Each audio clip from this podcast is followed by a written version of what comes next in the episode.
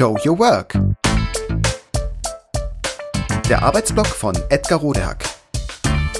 Organisationsberatung, Teamentwicklung, Business Coaching. Heute Was genau versteht man unter agilem Arbeiten? Ja, gut, das ist eine wichtige Frage und auch ein Evergreen. Fragen Sie 10 Menschen und Sie bekommen 15 Antworten. Hier dann also die 16., also meine Antwort.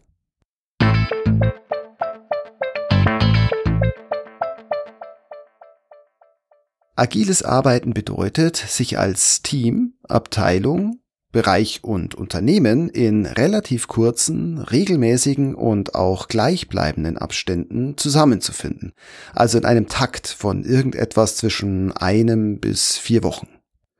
Das tun wir, um immer wieder zu überprüfen, ob wir noch auf dem richtigen Weg sind oder irgendetwas angepasst werden sollte.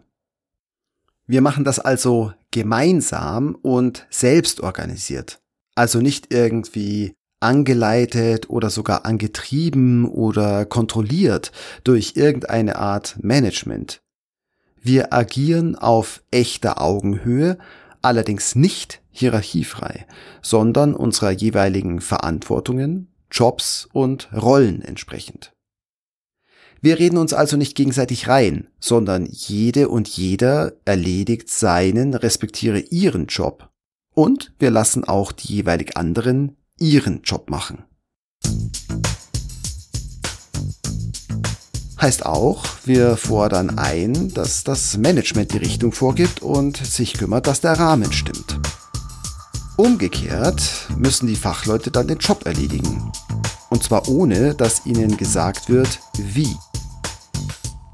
Und eben auch ohne, dass man ihnen zumutet, uninformierte Business-Entscheidungen treffen zu müssen. In anderen Worten, wir denken, sprechen und tun. Wir arbeiten also in funktionalen Strukturen und nicht mehr in dysfunktionalen. Wir erkennen also radikal an, dass wir alle in einem Boot sitzen, wo jeder seinen bzw. ihren Job zu erledigen hat. Kein gegenseitiges Abschieben von Verantwortungen mehr. Das alles tun wir alle immer mit radikalem Kunden- bzw. Marktfokus. Denn nur dort entscheidet sich heute der Geschäftserfolg. Wir sorgen also dafür, dass wir echte Probleme lösen und das auch tun können. Und zwar vornehmlich die Probleme des Kunden und nicht etwa hauptsächlich unsere eigenen Probleme oder jene, die wir für relevant halten. Und das machen wir, um der großen Gefahr zu begegnen, am Kunden bzw. am Markt vorbeizuarbeiten. Um das tun zu können, achten wir darauf, echte Arbeit zu tun, also überwiegend an Kundenprojekten zu arbeiten.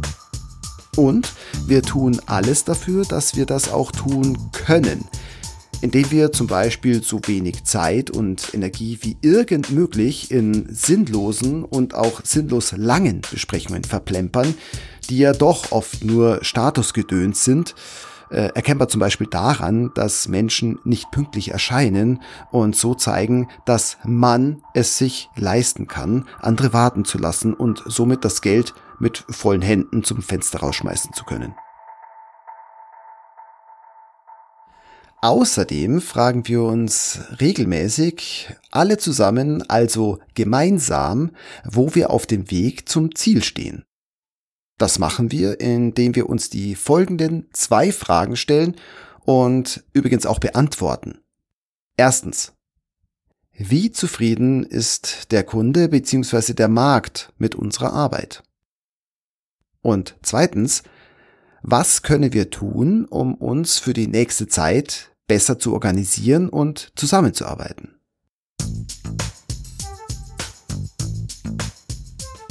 Zur ersten Frage nach der Qualität der Arbeit. Wie können wir unser Produkt, unseren Service, unsere Arbeit verbessern? Passt unsere Arbeitsqualität? Ist der Kunde mit uns und unserer Arbeit im Detail zufrieden? Ist der, sind die Kunden mit unserem Output in den letzten Wochen samt der Qualität zufrieden? Was ist anzupassen? Wo können, wo müssen wir die nächsten Wochen einfach besser werden, um die Kundenerwartungen noch besser zu erfüllen? Wo wollen wir selbst die eigenen Planungen verbessern, um unsere Qualitätsvorstellungen besser zu erfüllen? Diese Fragen stellen wir uns regelmäßig und gemeinsam. Am besten sogar mit dem Kunden, mit Vertretern der Kundenseite oder zumindest, indem wir diese Perspektive selbst stark einnehmen. So verbessern wir uns regelmäßig in den folgenden drei enorm wichtigen Feldern. Erstens, was wir an der Qualität unserer Produkte und Services verbessern und also einplanen sollten. Zweitens, was dem Kunden bzw. dem Markt generell wichtig ist. Drittens, wie wir unsere Planung und unsere Arbeitsqualität verbessern können. Zur Frage nach der Qualität unserer Zusammenarbeit bzw. unserer Organisation. Der größte Vorteil agiler Formen der Zusammenarbeit ist, dass sie institutionalisieren, was in der DNA von Hochleistungsorganisationen, also zum Beispiel Lean-Organisationen, festgeschrieben ist. Nämlich, routinemäßig und immer zu überprüfen, was in der Zusammenarbeit anzupassen bzw. zu verbessern ist, um sich den stets wandelnden Begebenheiten anzupassen und den Kunden zufriedenzustellen. Also was ist in der letzten Zeit gut gelaufen und was ist weniger gut gelaufen? Was davon ist besonders wichtig? Was ist die wirkliche Ursache? Welche Effekte, machbare Maßnahmen helfen uns, besser zu werden? Und das und das finde ich persönlich das äh, besonders faszinierende und tolle am agilen Arbeiten, ohne das ganz große Veränderungsrad zu drehen. Also ohne, dass wir das ganz große, wir machen jetzt alles anders und diesmal aber richtig Gedöns starten. Ständig wird so die Planung und die Struktur, und zwar in kleinen Schritten, also auf machbare Weise, den neuen Realitäten angepasst. So werden wir als Organisation flexibel. Denn indem wir in Abständen von ein bis vier Wochen so agieren, versetzen wir uns alle in die Lage zu reagieren und sogar zu agieren. Und zwar zu einem Zeitpunkt, wo das noch gut geht. Im Gegensatz übrigens zu Situationen, wo die Probleme schon so groß oder verworren sind, dass sie überbordend erscheinen. Außerdem lernen wir so als Organisation. Und wenn wir es gut anstellen, sogar gemeinsam mit dem Kunden. Vor allem lernen wir, was dem Kunden wichtig ist und wie wir ihn zufriedenstellen können. Wir bauen so Vertrauen und auch Selbstvertrauen auf. Wir tilgen nach und nach organisatorische Schulden und vor allem bauen wir Dysfunktionalitäten ab. Also zum Beispiel Wechsel- und Verzugskosten, ständiges Beschäftigen mit sich selbst, Fingerpointing, kostspielige, nervige und ja teilweise ja natürlich auch gesundheitsschädliche Machtspielchen und auch Egoismen. So wird wieder möglich, sich in die Organisation wertschöpfend einzubringen. So kann der Spaß an der Arbeit bzw. der Selbstverwirklichung wiederkehren. So steigert sich der Profit und die Wirtschaftlichkeit. Alleine schon dadurch, dass wir uns mehr und mehr auf die Arbeit konzentrieren und unnötiges Status- und Business-Theater schlicht und einfach weglassen. Das also verstehe ich grundsätzlich unter agilem Arbeiten. Wer wissen möchte, wie das im Detail funktioniert bzw. funktionieren kann, lese sich die paar Seiten Scrum Guide durch, den es kostenlos zum Download gibt.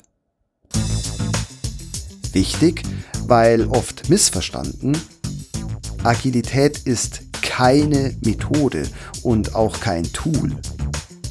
Auch wenn manche agile Arbeitsrahmen sehr viel Methodisches und Prozesshaftes an sich haben.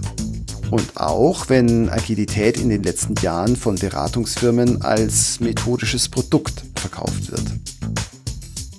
Die Zusammenarbeit agil zu organisieren bedeutet, mit einer bestimmten Haltung auf bestimmte Art und Weise und mit bestimmtem Fokus auf die Wertschöpfung Geschäfte zu betreiben und sich entsprechende Strukturen zu geben.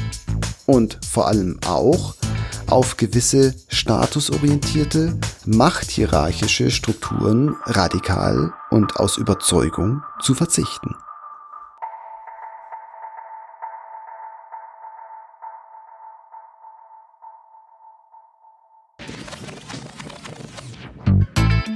Das war Show Your Work.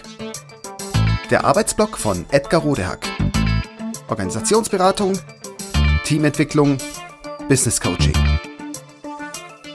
Mehr über mich erfahren Sie auf www.rodehack.de oder direkt im Blog auf www.trellisterium.de. Wer mich kontaktieren möchte, kann das gerne tun unter info at rodehack.de oder auf LinkedIn. Vielen Dank fürs Zuhören. Bis bald!